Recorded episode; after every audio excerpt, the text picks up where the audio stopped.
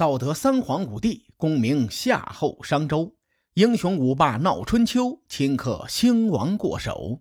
青史几行名姓，北邙无数荒丘。前人种地，后人收，说甚龙争虎斗？上期节目咱们说到了屈瑕连续打了几次胜仗，整个人呢都有点飘了。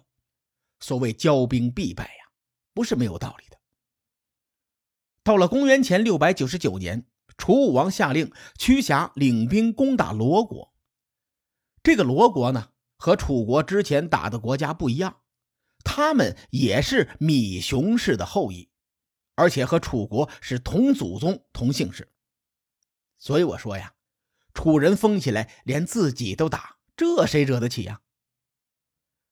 《左传》对屈瑕的这一次出征记载的挺详细，我大概的翻译一下。说窦伯比为屈瑕送行归来，对自己的司机说：“这次屈瑕呀，肯定凉凉了。这小子步伐虚得很，说明心神不宁。”于是呢，窦伯比找楚王说：“说老大，这次要增兵给军队，给屈瑕呀。”楚武王很奇怪呀，你好好的，为什么要增兵呢？楚武王回来和他的老婆邓曼说了这个事儿之后，邓曼说了很长的一段话。大概内容啊，就是说了一些关于治理百姓啊、训诫官员呐，以及用刑法让屈瑕敬畏等等等等吧。因为屈瑕满足之前的战功，会自以为是，必然会轻视罗国。楚武王听完邓曼的一番话，算是明白了，原来窦伯比所谓的必须增援，是要派兵告诉屈瑕骄兵必败的道理。他当场一拍大腿：“窦伯比，你有话倒是直说呀！你说的那么隐晦，谁能猜到？跟我女朋友一样。”实话实说啊，我的反应和楚武王一样。为此呢，我还特地查了原文，在史料中，窦伯比对楚武王就说了三个字，叫做“必济师”。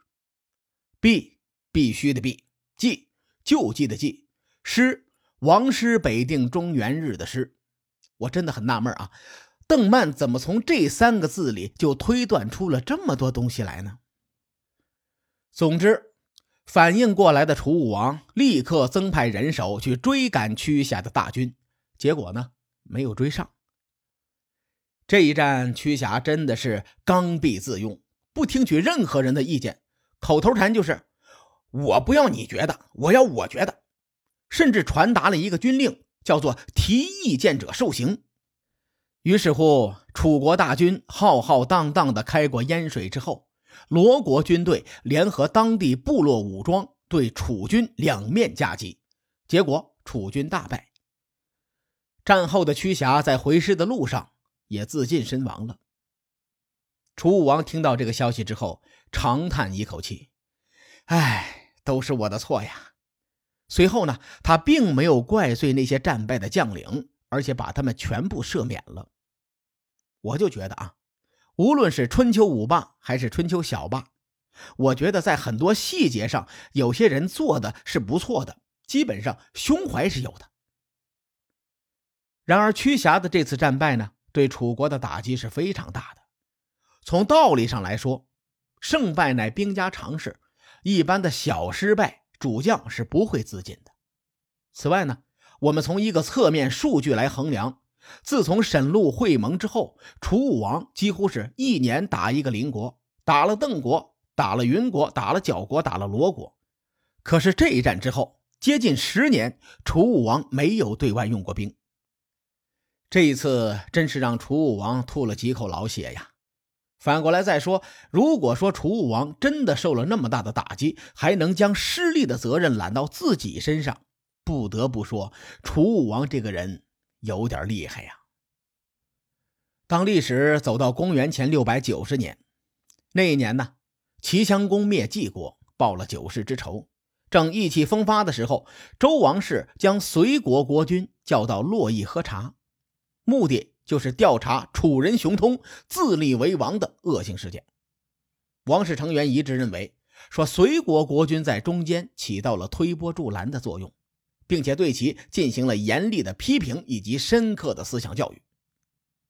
隋国国君的老脸憋得通红啊，心中奔跑过一万匹羊驼。楚武王建越称王，那是十几年前的事情。当时你们连个谴责的使者都没有派去楚国，反倒事隔多年之后把屎盆子扣在我的头上，我招谁惹谁了？楚武王呢？得知隋国国君去了洛邑朝见天子，当时也怒了。楚武王心说：“你小小的隋国竟然没把我放在眼里。”于是啊，一怒之下再次举兵讨伐隋国。按理说，我们很少把楚武王和东周王朝放在一个地位上。周天子就算是衰落，那也是天下的共主啊。问题是，沈陆会盟之后。无论从法律地位还是从历史地位，楚国的确是与周王室并立的政权。这两股势力的关系，就好像南北朝时期国与国之间的关系。咱们再打个比方，就好比俄罗斯的总统把美国加州的州长叫到莫斯科一顿教育啊，这种感觉。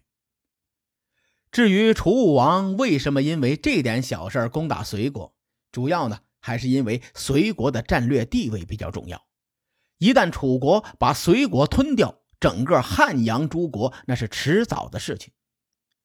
再者，楚国休养生息都快十年了，按照楚国的风格，也差不多该活动活动筋骨了。不过这次出征之前呢，楚武王对自己的老婆邓氏说：“哎呀，我觉得心里慌慌的。”邓氏听完之后说了一句话。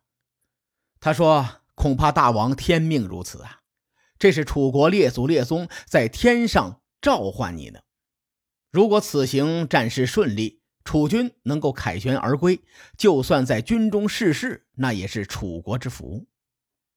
出征在即，夫人邓氏说这种不吉利的话，楚武王就算把他拖出去砍了都可以。但楚武王的回答非常的悲壮，他说：既然是天命，那我就不躲了。”说实话，我个人呢还是比较钦佩这对夫妻的。邓曼虽然在史书中出场的次数不多，但都是正面形象。邓曼有社稷为重、君为轻的思想，楚国能有这样一位第一夫人，那是楚国之福啊。而楚武王呢，不仅没有责怪邓曼，反而以坦然从容的姿态去面对将死的命运，值得人钦佩。后世从楚武王的描述，再结合他的岁数来推断，楚武王十有八九是死于心脏病。要知道，这次出征是公元前的六百九十年，楚武王已经是六七十岁的小老头了，长途行军休息不好，难免会出现问题。要说春秋时代我最佩服的狠角色，楚国肯定算一个。老大在半路上挂了以后，他的小弟当没事人一样。临危不乱，逢山开路，遇水搭桥，兵锋所向，势不可挡。大军直指隋国的王都，隋国当场就被齐国的这个气势给吓尿了，没有任何的抵抗，求和。楚国的大司马代表楚武王与隋国的国君会晤，并与隋国再次缔结盟约，搞定了隋国，楚军胜利班师回国。当大军渡过汉水之后，楚人才发布了楚武王去世的消息。哎呀，我看到这儿呢，有点热泪盈眶的意思啊！这也是我喜欢历史的原因，总会有一些典故能够穿越千年，触动我，让我久久不能平静。楚武王死了之后，他的儿子楚文王继位。此时的楚文王已经人到中年了，然而。他有着比他的父亲更锋芒毕露的性格。楚文王接过父亲的旗帜，更加激进的不断向中原地区征伐。至于楚文王又做了哪些事情，使楚国得以逐鹿中原呢？下期节目咱们慢慢的讲述。书海沉沉浮浮，千秋功过留与后人说。我是西域说书人介子先生。下期节目，咱们继续聊春秋风雨。更多内容，请搜索关注微信公众号“伯乐灯”，与更多听友交流互动。伯乐灯还将定期为粉丝发放福利。愿我们的存在让您对明天更有期许。后会有期。